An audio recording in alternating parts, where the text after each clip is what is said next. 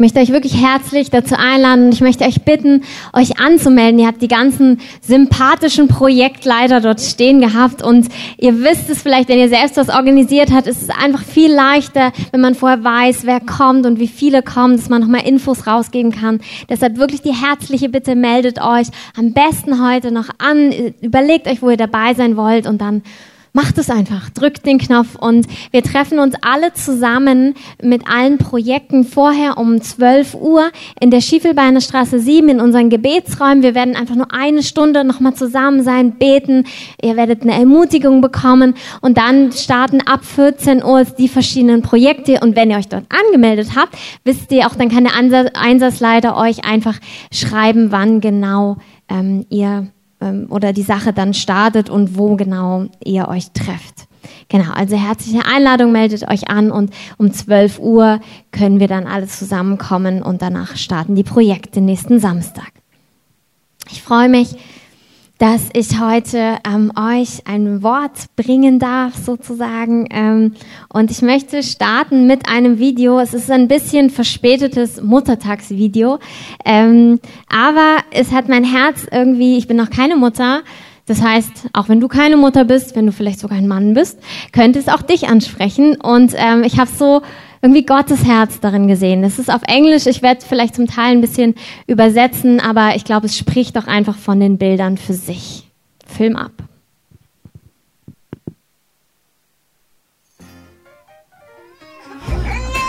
Hey babe, how was your day?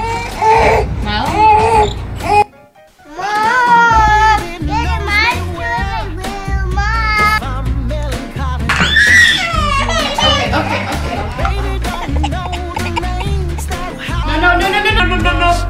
Don't drop it, don't drop it, don't Uh-oh. So yeah, it was just a normal day. Also, es war ein ganz normaler Tag. Wie war dein Tag? Also, meine Mama hat mit mir gekuschelt, als ich, ähm, als ich ängstlich war. Ich liebe meine kleine Schwester. Wir haben so viel gelacht. Und Mama hat uns viel geküsst. Wir hatten einen Fun Ride, also. Aber das Beste war.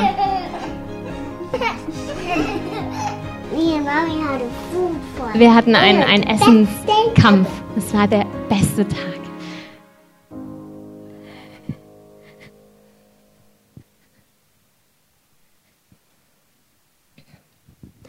Also nochmal nachträglich für alle Mamas, das darf euer Herz berühren, ein normaler Tag, ist für eure Kinder ein besonderer Tag. Ähm, ihr macht einfach etwas Wunderbares in dieser Welt, ähm, für alle Väter genauso. Und ähm, was mich daran so bewegt hat, ist einfach, wie unterschiedlich wir etwas bewerten und sehen können. Ähm, das war der gleiche Tag aber es waren zwei Perspektiven und zwei ähm, ja auch Bewertungen, ähm, was wir sehen, was wir nicht sehen. Und es hat mich so berührt, weil ich in dem Moment gespürt habe, dass diese Sicht des Kindes so auch Gottes Sicht ist. Und es geht nicht darum, ob du jetzt, ähm, was du gemacht hast an diesem Tag, ob du mit deinen Kindern eine gute Zeit hast, ob du auf der Arbeit warst, im Studium, in der Schule. Überleg dir mal, wie du deine Tage siehst und wie fantastisch, positiv und liebevoll Gott deine Tage sieht. Ähm, ich habe das gleich als Inspiration genommen, das mal aufzuschreiben. Ich werde euch nicht alles vorlesen, ähm, aber so ein, so ein bisschen vielleicht. Ein Tag von mir ich habe mal alles reingepackt, was, also äh, er ist äh, ein bisschen fiktiv, aber ähm, so könnte es zum Beispiel manchmal sein. Nicht immer, aber manchmal. Also, meine Perspektive. Ich wache auf und mir fällt gleich ein, was ich heute alles noch machen muss. Trotzdem schaffe ich es irgendwann aufzustehen, natürlich später als ich wollte, was zur Folge hat, dass ich mich etwas verpeilt fertig mache. Dummerweise finde ich mich heute nicht so richtig schön und brauche deshalb gefühlt noch mal ewig, bis ich mich entschieden habe, was ich anziehe. Dann habe ich noch kurz Zeit mit Jesus und dann geht's schon los. Bei der Besprechung im Morgen bin ich nicht ganz da, weil mir ein Gespräch von gestern noch in den Knochen sitzt. Wer hatte jetzt eigentlich recht? Und wie wird nur alles wieder gut in dieser Freundschaft? Und so weiter. Den Rest ist Überraschung. Und jetzt Gottes Perspektive. ist ein bisschen persönlich. Aber ich mach's. ähm, ja.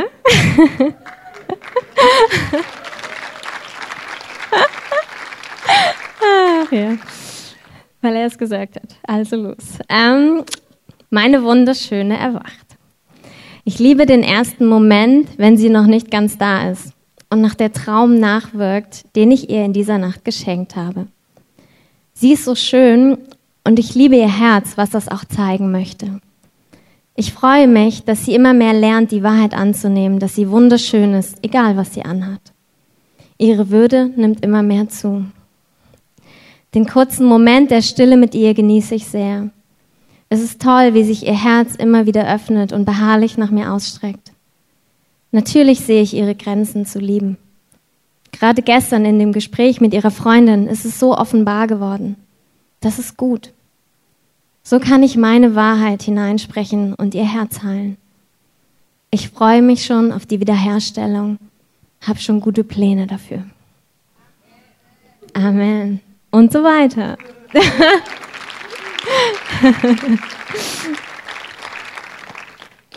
Macht es doch mal. Schreibt doch mal auf, wie ihr, was so euer Worst Day, also so der, der schlimmste Tag ist. Und dann lasst doch Gott mal sprechen, was er darüber denkt, wie er eure Gedanken sieht, wie er eure Wege sieht, eure Taten, eure Nicht-Taten, wie er euch sieht, wo ihr steht. Es gibt in der Bibel auch mh, mm, einige Menschen, die nicht ganz zufrieden waren. Und ich möchte heute so ein bisschen davon reden, wie, wie gehen wir mit Unzufriedenheit um. Unzufriedenheit darüber, wie Dinge laufen oder wie ich laufe in den Dingen, in denen ich eben bin. Und ich glaube, jeder kennt es, dass man irgendwie so unzufrieden ist. Und ich möchte euch einfach bitten, jetzt mal an eine Situation zu denken oder an ein Gefühl, an irgendwas, wo ihr denkt, oh, ich habe da Träume, aber ich bin da noch nicht. Vielleicht auch Dinge, worauf ihr schon lange wartet oder ähm, wo ihr schon lange euch wünscht, dass es innerlich anders wäre oder äußerlich anders wäre. Und im, im Alten Testament ähm, hat Gott sich ein Volk auserwählt, mit, an dem er uns zeigen möchte, wie Beziehung mit ihm funktioniert. Dieses Volk Israel, was auch heute noch sein auserwähltes Volk ist, das ist auch ganz schön lang in der Wüste rumgelaufen. Gott hat sie mächtig befreit und hat ihnen gesagt, hey, da wartet ein wunderschönes Land, auf sie und am Anfang waren sie wahrscheinlich noch so, yay, das Land kommt, yay, das Land kommt und vielleicht ist es bei uns manchmal auch so, okay, wir haben Jesus kennengelernt und jetzt, jetzt ist ja alles gut. Und dann merkst du manchmal, oh, da ist ja noch eine Wüste dazwischen, zwischen mir und dem Land.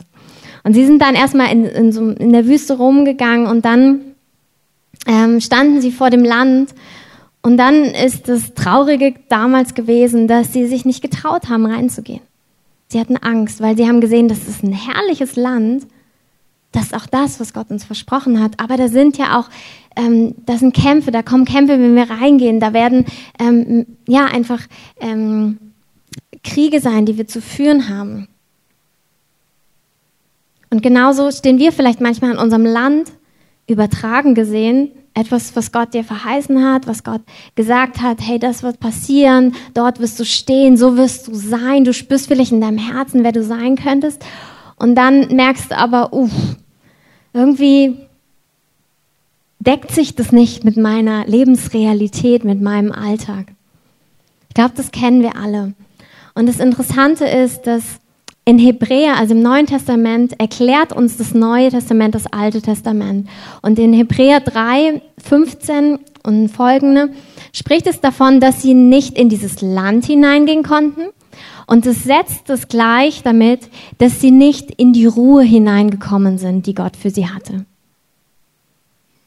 Also es sagt sozusagen, dass dieses Land der Verheißung ein Ort der Ruhe ist.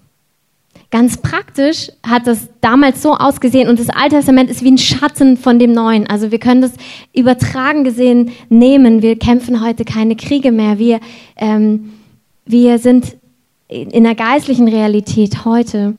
Aber wir können das als Bild nehmen. Und dort war es so, dass er gesagt hat, hey, in dieses Land will ich euch reinführen.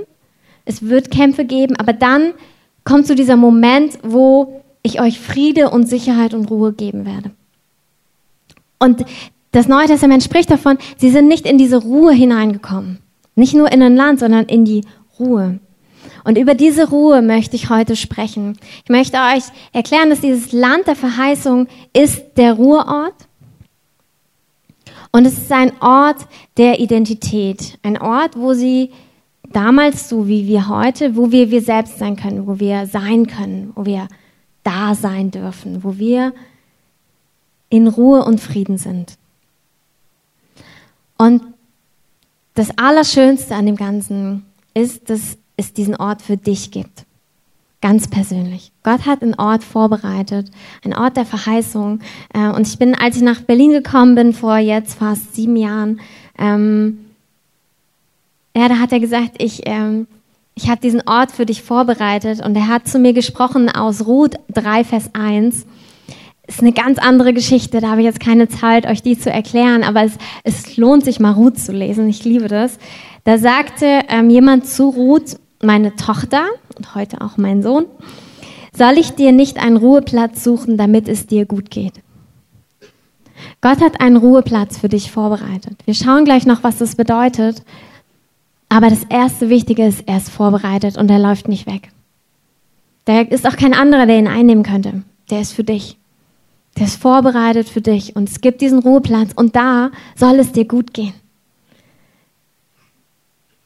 So ein bisschen, was Dan Jan eben auch gesagt hat. Gott hat einen Platz für dich, wo es dir, es soll dir gut gehen. Einfach gut. Wenn der Platz allein nur dafür gut ist, dann, dann hat Gott gesagt, dafür lohnt es sich, diesen Platz zu erschaffen. Damit es dir gut geht. Gott möchte, dass es dir gut geht. Er läuft nicht weg, er ist da, er ist vorbereitet und es ist ähm, wunderschön, dort hineinzukommen. Aber genauso wie das Volk vor dem Land steht und sich abgewogen hat, Chancen, Risiko, wollen wir da rein oder nicht da rein, genauso stehen wir auch manchmal davor. Und es braucht Glauben, um in die Ruhe zu kommen.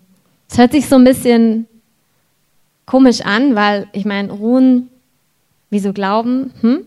Ähm, aber wenn wir an das Bild denken, es ist oft so, dass, dass vorher auch nochmal einfach Kämpfe dort sind. Also, dass wir in dem, wo wir in die Ruhe hineinkommen, damals waren es Riesen, haben sie sie, also große, große, kraftvolle Menschen, dass uns Dinge entgegenstehen, die wir vielleicht sogar dann erst spüren. Es braucht Glauben in Ruhe, um in die Ruhe hineinzukommen. Und wir schauen das jetzt an ganz konkreten Dingen an. Und ich habe immer so zwei ähm, es sind nicht Gegensätze, aber zwei Paare, sage ich mal. Zwei mal zwei, also vier. Und wir starten mit den ersten beiden und daran kann man es ganz gut verdeutlichen, dass es eben auch diesen Glauben braucht. Wir fangen an mit Ruhen konkret. Das heißt, du brauchst Zeiten der Ruhe. Ganz praktisch. Die Bibel spricht davon, dass es einen siebten Tag in der Woche gibt, wo wir ruhen sollen, so wie Gott von seinen Werken geruht hat. Einen sogenannten Schabbattag. Und ich möchte dich fragen, vielleicht hörst du es heute das erste Mal, dann beschäftige dich damit. Und für die, die es kennen, die Frage, machst du das? Und wie sieht dieser Tag für dich aus? Wo bist du? Mit wem bist du? Oder auch nicht? Brauchst du Zeit alleine? Brauchst du Zeit in Gemeinschaft mit anderen? Wie sieht dieser Tag für dich aus? Machst du das? Und da merkst du schon, dass es auch wieder Glauben braucht. Weil um einen Tag zu ruhen und vielleicht nicht alles weiter zu erledigen und alles, was so drückt und notwendig ist, zu machen, sondern zu vertrauen, dass an den anderen sechs Tagen die Zeit ausreicht mit dem Segen Gottes, um das zu machen, das braucht manchmal Glauben. Für mich war das im Studium zum Beispiel eine große Herausforderung, auch, aber ich habe das unbedingt gewollt, auch in Klausurenphasen, wenn Prüfungen anstehen, einen Tag frei zu machen. Und dann kommst du dir auch manchmal so ein bisschen äh, blöde vor, weil alle anderen lernen so richtig durch und du denkst dir, nee, ich mach einen Tag mal nix. Und es ist so, wow, okay. Ähm, und darin braucht es Vertrauen, dass das, was Gott sagt, Sinn macht und dass es funktioniert. Bei vielen Dingen Gottes so. Gott führt manchmal Wege, denkst du, ist es jetzt logisch? Hm, naja. Aber wenn es von Gott ist, funktioniert es. Wir haben das auch als Gemeinde am Anfang, auch bevor ich schon da war, haben wir angefangen, eine Sommerpause zu machen. Haben wir auch dieses Jahr wieder dreimal kein Gottesdienst. So, oh. ähm, und das war am Anfang totaler Glaubensschritt, weil es waren eh nicht viele. Ähm, das Kino war ein bisschen kleiner, aber in Relation dazu waren es auch nochmal weniger Leute.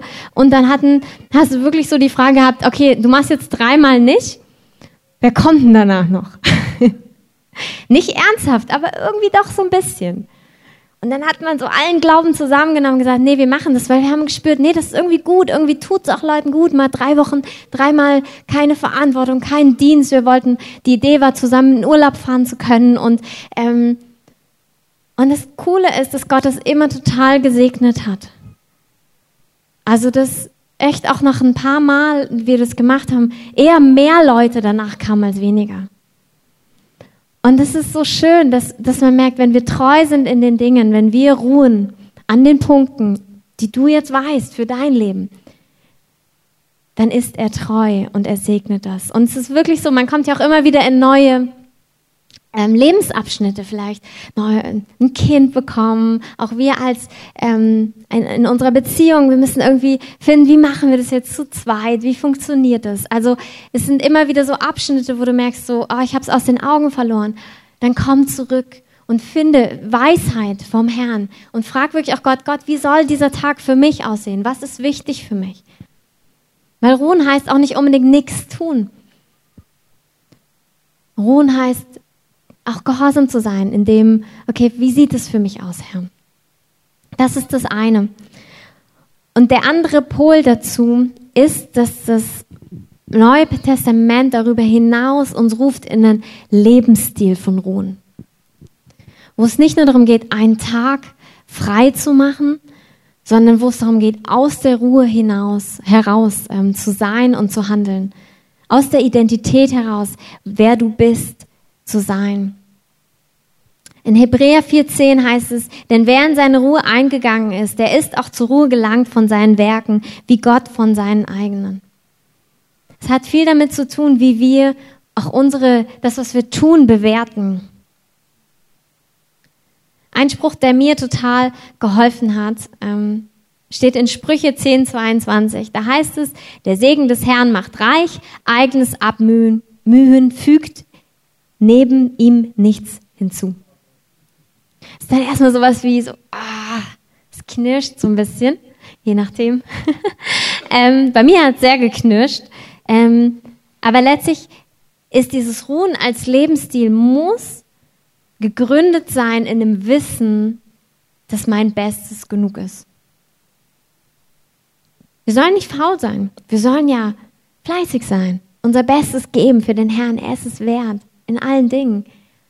Aber wenn du merkst, dass das nicht reicht, gefühlt, dass du immer das Gefühl hast, es ist nicht genug, es ist nicht genug getan, hättest du nicht hier noch, so noch, da noch oder müsstest du nicht jetzt noch, müsstest du nicht an deinem freien Tag auch noch, weil es reicht nicht. Dieses Gefühl von es reicht nicht, das ist nicht die Wahrheit.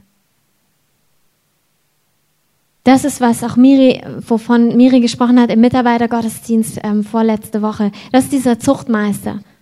Das ist eine Bewertung, die nicht von Gott kommt. Gott möchte dir einen Raum schaffen, wo er sagt, ich, ich wirke für dich, ich bin für dich, gib dein Bestes, das ist gut, das ist wundervoll. Da sind wir wieder beim Anfang. Wie bewertet Gott deinen Tag? Wie sieht er dich? Wie sieht er deine Prozesse? Wie sieht er deine Stärken, deine Schwächen? Da, wo du noch nicht am Ziel angekommen bist. Ein Lebensstil von Ruhen hat auch was mit Versöhnung zu tun. Auch mit dem eigenen, mit den eigenen Schwächen. Und dann hat dieser Lebensstil zur Folge, dass es einen Raum schafft, wo Kreativität und Freude und auch eine Lust zu lernen und weiterzugehen etabliert wird. Wo du das Gefühl hast, nicht da, da ist so einer mit dem Messer hinter dir, der dich treibt, sondern da ist so eine Lust, in was Neues hingehen, weil du weißt, er ist mit dir, er ist für dich, er, er geht mit dir in neue Dinge hinein. Und da macht es auch nicht, zwischendurch mal zu scheitern, weil du weißt, hey, auch in dem ist er gnädig und er ist der, der mir hilft. Es kommt auf ihn an. Dieses Ruhen als Lebensstil ist ein Ruhen eigentlich in diesem Land, wo du weißt, okay, ich, ich ruhe, weil er das Entscheidende tut. Das war das erste Paar. Also ruhen konkret und ruhen als Lebensstil. Und dann kommt das zweite Paar.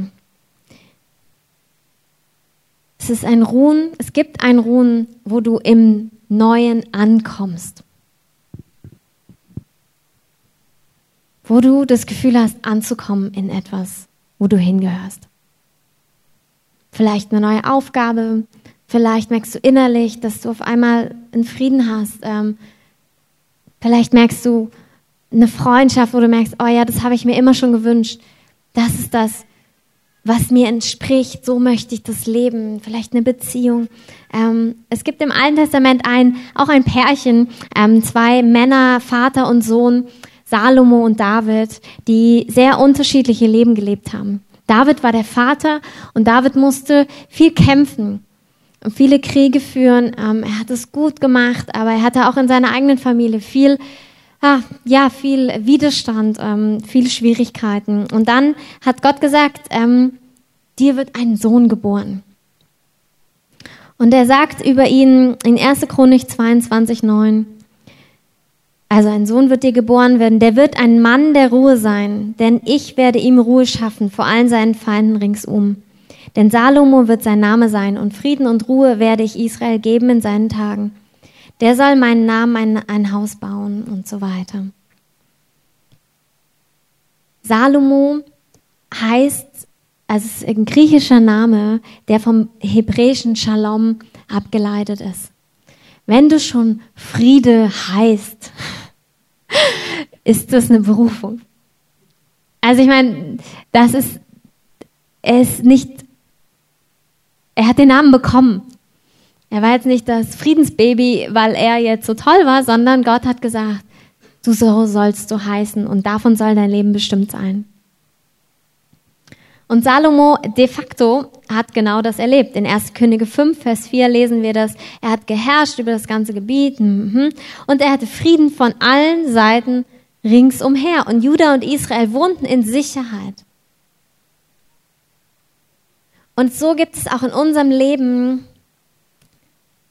einfach Zeiten, wo wir merken, dass Friedezeiten von Gott einfach gesetzt sind. Diesen, diesen Ort, wo du merkst, hier gehöre ich hin, hier bin ich. Das ist wie dieses Friede, den Gott darüber ausspricht. Und das hat Gott für jeden von uns. Du musst nicht Salomo dazu heißen. Gott hat es über dir ausgesprochen. Das ist dieser Ort, den er für dich vorbereitet hat. Und es gibt ähm, dieses Ankommen in etwas Neuen. Und wir dürfen danach streben und wir dürfen das glauben, dass Gott das für uns hat. Es gibt immer Zeiten auch von Ausstrecken, von, von Wachsen, wo unser Herz weiter wird, wo wir vielleicht erst erkennen, was wir überhaupt wollen. Aber es gibt das Ankommen. Es gibt die Erfüllung. Es gibt es hier in dieser Welt. Gott hat diesen Ruheort für uns. Gott hat das für uns. Es gibt Sehnsucht in deinem Herzen, die möchte Gott stillen und die wird er ganz praktisch stillen. Und wir dürfen positiv, wir dürfen voller Hoffnung, voller Glauben das erwarten, dass Gott uns an diese Orte führt. Und der Partner dazu, der ganz wichtig ist, ist, dass wir ruhen in seiner Gegenwart. Und ich will nicht das eine gegen das andere ausspielen. Beides braucht es. Es braucht erfüllte Wünsche. Das möchte Gott. Er ist ein guter Vater. Aber es braucht auch das, dass wir in dem, wo wir noch nicht angekommen sind, wo wir noch nicht das in unserem Leben sehen, sei es, weil wir noch nicht da sind oder weil andere noch nicht da sind oder Umstände das noch nicht zulassen, dass wir diesen Ort kennen der Vollkommenheit in seiner Gegenwart. Es gibt in Übergangszeiten, ist es vielleicht extrem wichtig, wo du merkst, gerade ist alles durcheinander und ich habe nur diesen Ort bei Gott. Und es gibt andere Zeiten, da merkst du, oh doch, Satz, Satz, Satz und mm, naja, mm. und, und Gott ist da und er will immer, es wird immer, du wirst immer, ich kann es gar nicht sagen, ähm, du wirst dich immer nach seiner Gegenwart sehen. Wir werden immer diesen Ort der Vollkommenheit bei ihm suchen müssen, weil nur er vollkommen ist. Weil weder ich noch du noch diese Welt ist vollkommen. Und das ist aber auch gar nicht schlimm, wenn wir diesen Ort kennen. Wenn wir ihn anschauen, weil wir sehen uns alle nach Vollkommenheit. Jeder von uns. Wir sehnen uns danach, es vielleicht auch selbst zu sein. Aber wir finden es nur in ihm. Und das ist gut so. Es ist das, wovon Römer 14, 17 spricht. Das Reich Gottes ist nicht Essen und Trinken, sondern Gerechtigkeit und Friede und Freude im Heiligen Geist. Es gibt diesen Ort im Heiligen Geist, wo du ruhst, unabhängig davon, was um dich herum ist oder was innerlich in dir alles so passiert, was wo du mit zufrieden bist oder nicht zufrieden bist. Diesen Ort der Ruhe, wo einfach nur sein Wohlgefallen auf dir liegt.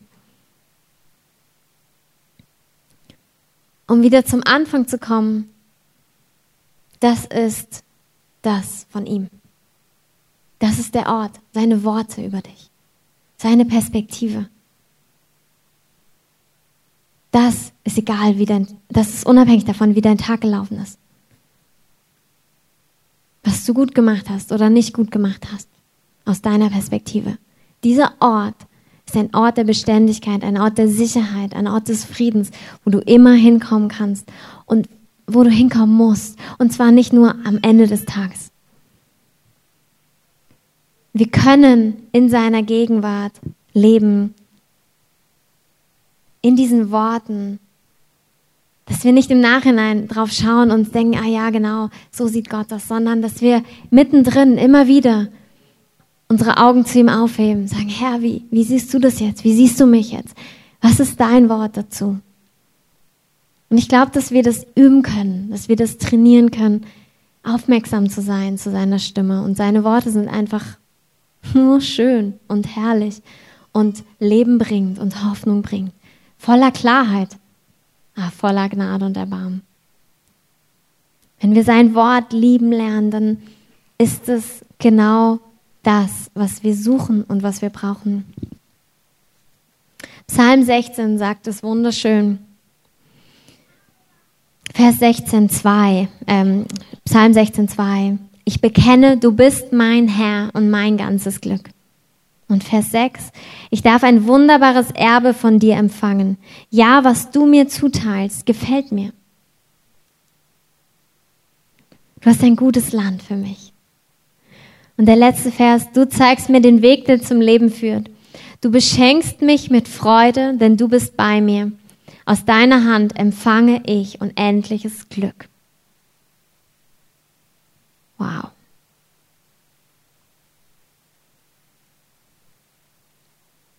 Und dieses Glück empfangen wir da, wo wir ankommen, wo wir im ganz realen, an Orten ähm, hier in Beziehungen, in ähm, Dingen ankommen, die uns entsprechen, die deinem Herzen entsprechen, deiner Vision, wo du merkst, jetzt kannst du aufblühen. Aber dieses Glück findest du noch viel mehr und immer wieder dort, wo er einfach nur ist. In seiner Gegenwart. Das zu genießen, einfach wie er ist, was er sagt das ist Glück.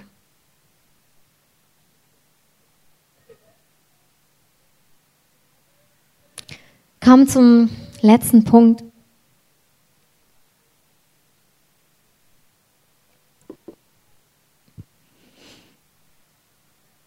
Und zwar die Frage, wie komme ich an diesen Ort? Oder warum kommen wir an diesen Ort? Ich finde es wunderschön, wie der Heilige Geist Dinge vorbereitet, schon was Markus gesagt hat, auch was Malia gesagt hat. Ähm, Jesus hat einen Weg gebahnt. Er verspricht, dass alles, was dir im Wege steht, in dein Land, an diesen Ort der Ruhe zu kommen, das nimmt er weg. Effektiv hat er es schon weggenommen. Jesus hat vieles für uns am Kreuz erworben. Er ist gestorben, damit wir nicht sterben müssen. Ewiges Leben. Er hat die Beziehung wiederhergestellt. Und im übertragenen Sinne ist es genau dieses Bild. Er hat die Tür geöffnet zu deinem Land.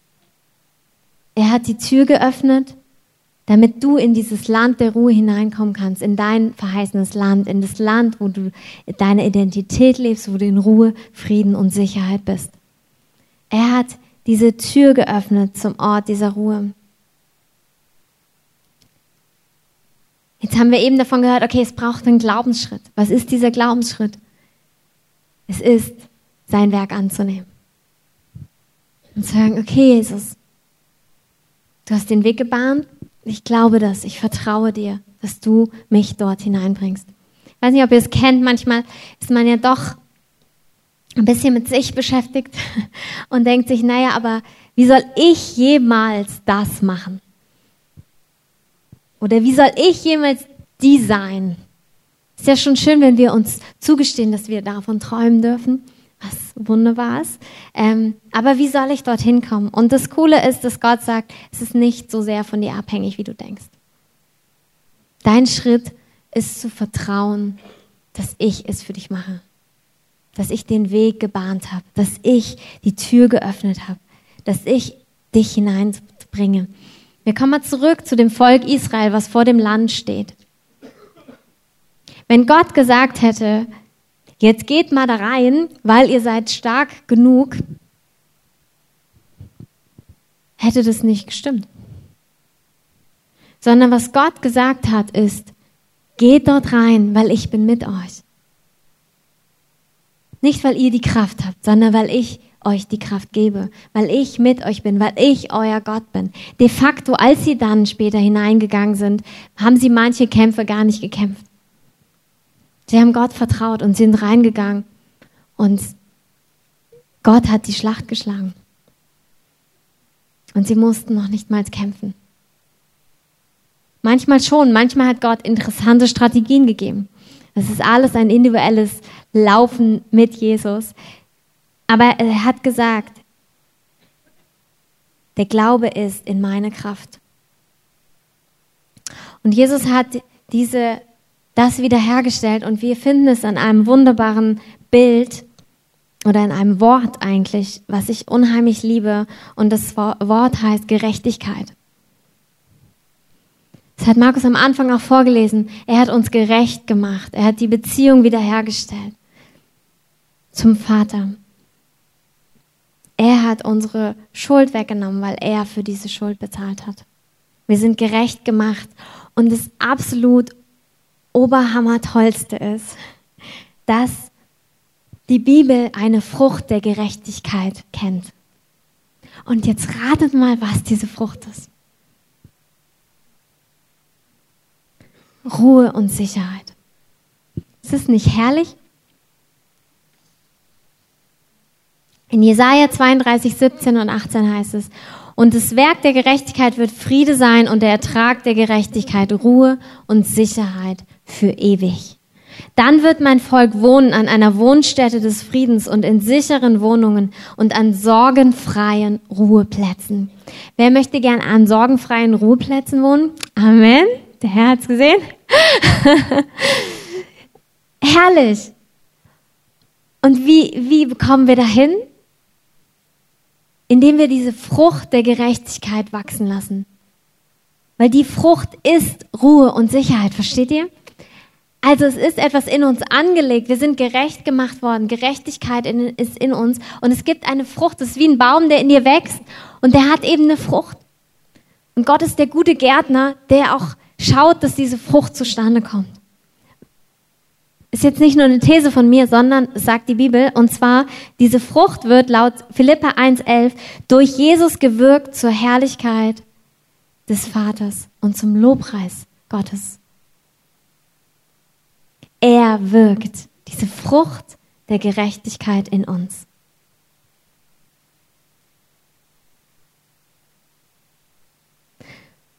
Was noch gesagt wird über diese Frucht, ist, dass sie friedvoll ist. In Jakobus 3,18 heißt es, die Frucht der Gerechtigkeit aber wird in Frieden denen gesät, die Frieden stiften. Das heißt, die Frucht in unserem eigenen Leben mehrt sich, wenn wir selbst Frieden stiften. Das ist toll. Das ist ein To-Do, was wir mitnehmen können. Wenn wir Frieden stiften, ist es wie, dass du streust neue Saat aus und du bekommst neue Ernte. Auch in deinem Leben wird Frieden zunehmen.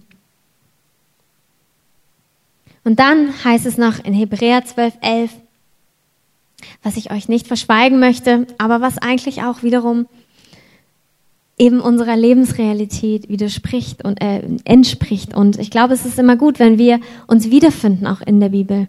Da heißt es nämlich, dass es Zeiten der Prüfung gibt, die erstmal nicht so schön sind. Das heißt, nicht zur Freude sind. Also, wo du nicht Yippie schreist, sondern eher, mm. aber nachher gibt sie denen, die durch sie geübt sind, die friedvolle Frucht der Gerechtigkeit. Amen. Manche kennen die Zeiten. hey, ja, es gibt Prüfungen, was heißt Prüfungen? Es gibt Phasen in unserem Leben, die nicht herrlich sind. Und dafür müssen wir wieder, erinnert ihr euch, ruhen können in seiner Gegenwart. Dort, wo wir noch nicht angekommen sind.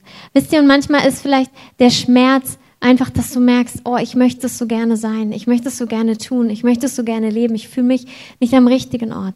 Dann darfst du wissen, dass diese Zeit zwar nicht gerade Freude, sondern Traurigkeit ist und das darf sie sein, aber sie bewirkt die friedvolle Frucht der Gerechtigkeit.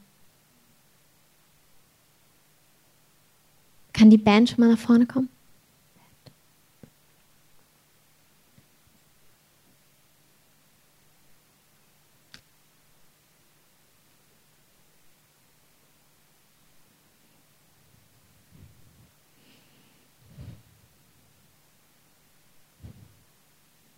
Möchte das, den Vers aus Jesaja 32, 17, 18 nochmal vorlesen.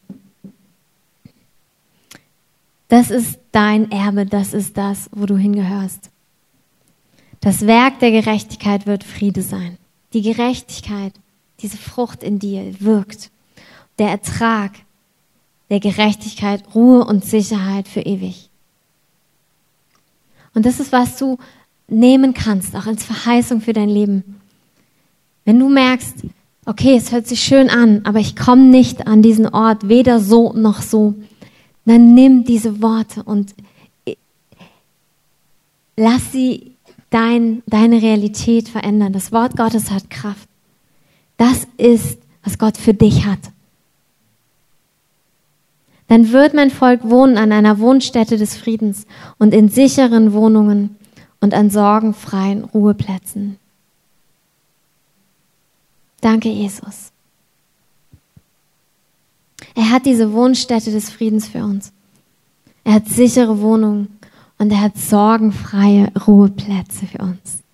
Danke, Jesus. Und lass uns jetzt noch einmal ähm, das Lied singen.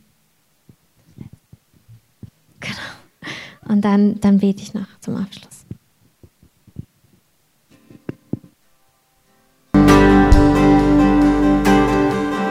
Jesus, wir sind an deiner Hand. Und ich danke dir. Ich danke dir, dass der Weg frei ist in unser Land hinein. Ich danke dir, dass der Weg frei ist, Herr. Ich danke dir dafür, dass du alles getan hast. Ich danke dir, dass du alles getan hast, Herr, dass du der bist, von dem es abhängig ist. Und du hast es schon getan, Herr. Du hast alles weggenommen. Und ich sage jetzt im Namen Jesus, müssen Dinge jetzt weichen, die vor uns stehen, die uns abhalten, in dieses Land hineinzugehen. Ich sage im Namen Jesus, weichen sie jetzt. Danke, Jesus, dein Kreuz hat Kraft und dein Kreuz hat diesen Weg für uns erworben, Herr. Danke, Herr, dass du den Weg frei gemacht hast, dass wir in unserer Identität leben können, Herr. Ich danke dir dafür. Herr, ich danke dir dafür. Du bist groß, du bist herrlich, du nimmst uns an deiner Hand und ich danke dir, dass du uns sicher leitest, Herr dass du uns sicher leitest und führst in das Leben hinein. Du hast Wege des Lebens, Herr. Und ich sage, dass Wege der Mühsal heute abgebrochen werden im Namen Jesus, dass sie abgebrochen sind, ein für alle Mal. Ich danke dir für Wegkreuzungen heute und für Neupositionierung. Und ich danke dir, dass du jetzt einzeln hineinziehst in das Weg, in einen Weg des Lebens, in einen Weg der Gnade, Herr. Weg von Mühsal. Ich sage, dass Mühsal gehen muss hinein in eine Leichtigkeit, hinein in ein Leben, hinein in Freude, hinein in Kindschaft. Danke, Herr. Danke, Herr. Danke, Herr. Ich danke dir, dass alles, jeder Waisengeist jetzt weichen muss, Herr, und auch alles Denken, was ein Waisendenken ist. Und ich danke dir, Heiliger Geist, dass du ein Geist der Kindschaft bist und dass du heute in den Herzen Kindschaft bestätigst, dass du es zu unserem Geist sprichst, dass wir Kinder sind.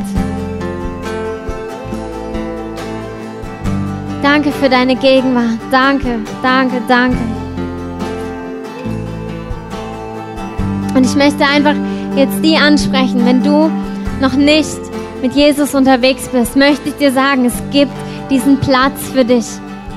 Es gibt einen Ort der Ruhe für dich. Es gibt einen Ort, wo deine Seele Frieden findet. Und an diesen Ort kommst du durch Jesus und mit ihm durch das, was er getan hat für dich.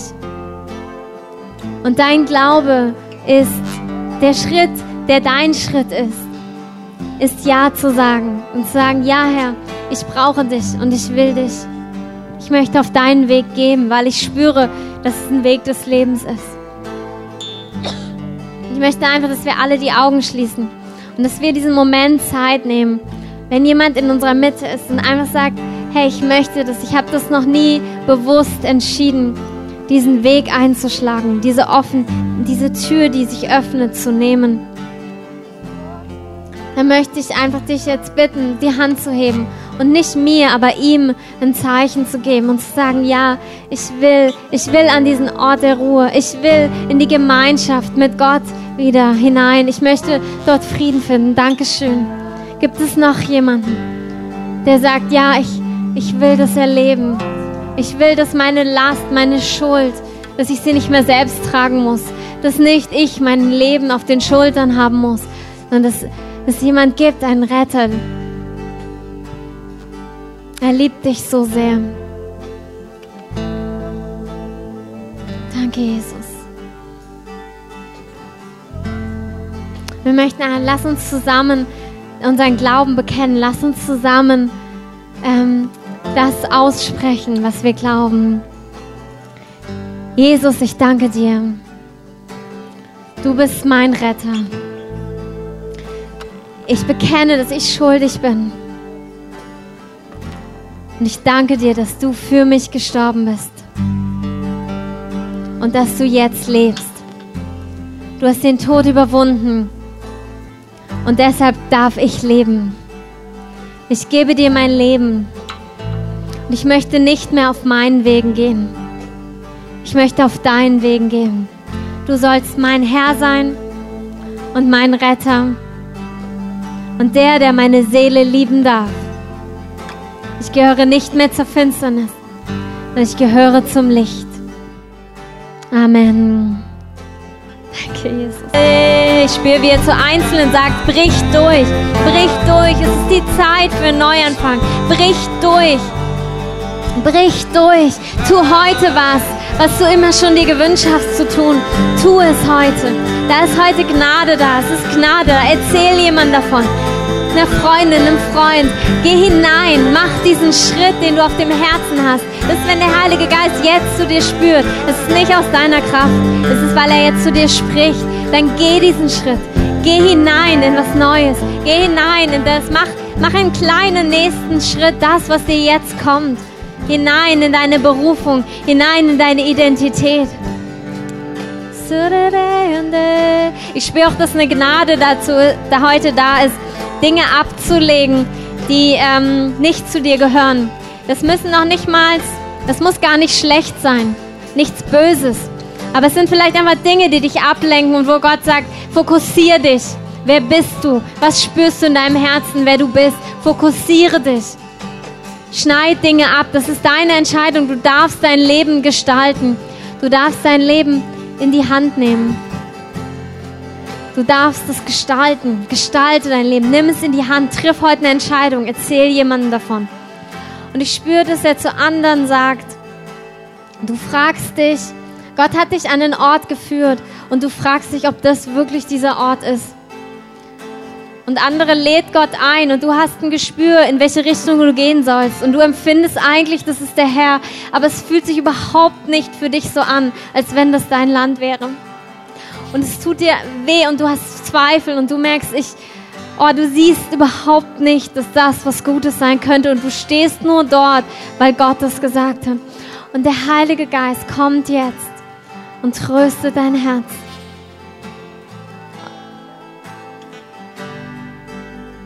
Er kommt jetzt und gibt dir neuen Mut, diesen Weg weiterzugehen. Gott ist treu und wenn Gott dich in ein Land ruft, ist es ein gutes Land. Und ich spreche das über dir aus. Ich spreche Ruhe und Frieden über dir aus. Und Mut weiterzugehen. Mut zu stehen in dem, wo Gott dich hingestellt hat. Und ich bete für eine Offenbarung, dass du erkennst, warum du dort bist. Und dass du ihn darin siehst. Und Vater, ich danke dir, ich danke dir, dass wir einfach dein Wort immer wieder genießen dürfen. Herr, ich danke dir für deine Gegenwart. Ich danke dir für deine Ermutigung. Danke, Heiliger Geist. Hm. Herr, und ich bete, dass du uns alle zu Orten der Ruhe machst, dass wir ein Ruhepol werden, auch für andere. Herr, dass wir so in uns ruhen, Herr, in dir, Herr, dass wir einfach Ruhepole werden, Oasen, wo andere ankommen, die einfach sagen, hey, in deiner Gegenwart, Herr, früh spüre ich irgendwie Frieden, Herr. Jesus, du bist der Friedefürst und du lebst in uns, Herr. Und ich bete, dass du jeden dort hineinziehst in deine Gegenwart, Herr. Dass wir tiefer dich erkennen, tiefer mit dir leben, Herr. Egal in welcher Lebensphase wir gerade stehen, Herr. Egal was wir sehen oder nicht sehen, dass wir dich erkennen in allem, Herr. Und ich bete, dass du diesen Ort zum Ort des Friedens machst, Herr. Noch mehr, Herr. Dass dein Friede auf, auf uns als Gemeinde sich lagert, Herr Herr, dass Menschen, die gequält sind, hineinkommen. Ich bete es auch für die Gebetsräume. Ich bete, dass Menschen hineinkommen und dass sie Ruhe finden für ihre Seelen, dass sie Trost finden. Herr, das bete ich auch für nächsten Samstag. Herr, wenn wir auf die Straßen gehen, Herr, in all unserer Schwachheit, in all dem, was wir nicht können, wo wir keine guten Worte haben, da danke ich dir, dass du da bist, Heiliger Geist, und dass du diese Präsenz des Friedens uns gibst, Herr und dass du uns einfach in diesen Frieden hineinführst, den, den jeder von uns so sehr braucht, auch jeder Mensch, der dich noch nicht kennt. Jesus, wir ehren deinen Namen. Wir preisen dich. Du bist wunderbar. Du bist herrlich. Du bist unser Friedefürst. Und du hast dieses wundervolle Land für uns. Und ich danke dir dafür, dass, ja, dass du einfach willst, dass es uns gut geht. Herr, ich danke dir für deine Gegenwart. Amen.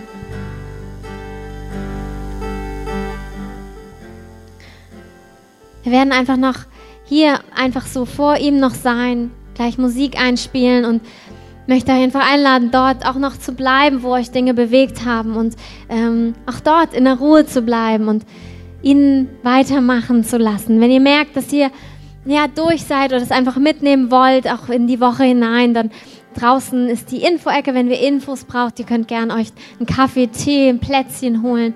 Ähm, ich wünsche euch einen wunderbaren Tag, auch der Gemeinschaft miteinander. Und ich möchte die Beter bitten, nach vorne zu kommen. Und wir beten gerne für euch. Wir segnen euch, wenn ihr Nöte habt, wenn ihr äh, Wünsche habt, wo wir auch gern, äh, wo wir mit euch zusammen stehen können, dann machen wir das unheimlich gerne. Und Vater, ich danke dir für diesen Tag und dass du ähm, du bist nicht ein Sonntagsgott, du bist ein Gott, der uns liebt, jeden Tag unseres Lebens. Danke, Herr, dass du uns neu aufschlüsselst, wie sehr du uns liebst in unserem Alltag, Herr.